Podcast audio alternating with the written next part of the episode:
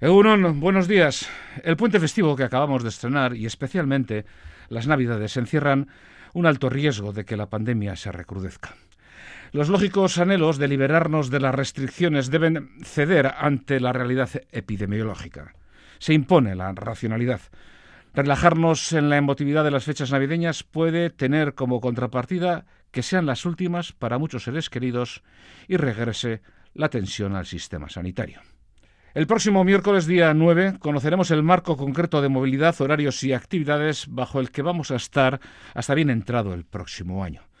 Las autoridades volverán a apelar a la responsabilidad colectiva, imprescindible como ya ha quedado demostrado, pero tanto como la institucional a la hora de adoptar medidas y de explicarlas con claridad. La proximidad de la o las vacunas alienta la esperanza del final de la pesadilla, pero el virus permanece todavía con su mortalidad a cuestas. El descenso de la curva de contagios es mucho más lento que su crecimiento exponencial. Estamos pagando una factura elevada. La impaciencia o la precipitación la pueden encarecer. No cometamos los mismos errores de la primera desescalada, nos recuerdan insistentemente autoridades sanitarias y científicas.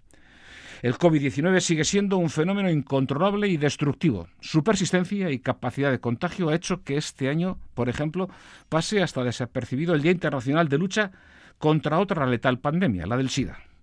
No son, sin embargo, los únicos virus que nos atormentan. La vista oral del juicio por el asesinato de Ana Belén nos ha revelado la sórdida cara oculta del ser humano.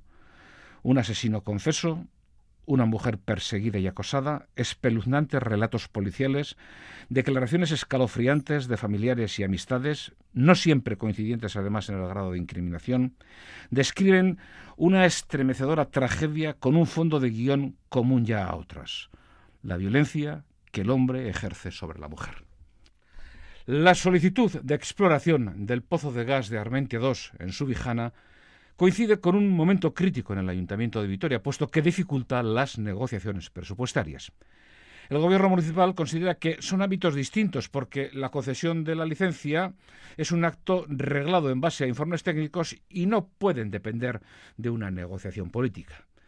El Carrequín Podemos, sin embargo, la fuerza más proclive a prestar el apoyo que necesita el Gobierno municipal, afirma que en el caso de que haya autorización, votará en contra porque considera incompatibles las explotaciones o exploraciones, en este caso de gas, con las políticas propias de una green capital.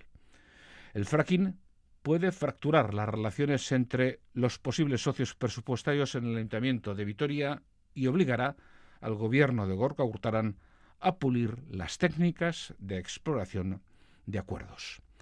El Deportivo Alavés, que hace ahora una semana perforó Valdebebas logrando vencer al Real Madrid después de 20 años, recibe mañana en Mendizorroza al actual líder, la Real Sociedad. Un interesante derbi vasco al que le precederá en la misma tarde del domingo otro de baloncesto, Basconia GBC Guipúzcoa. Buenas citas para combatir el gélido fin de semana al calor de la radio.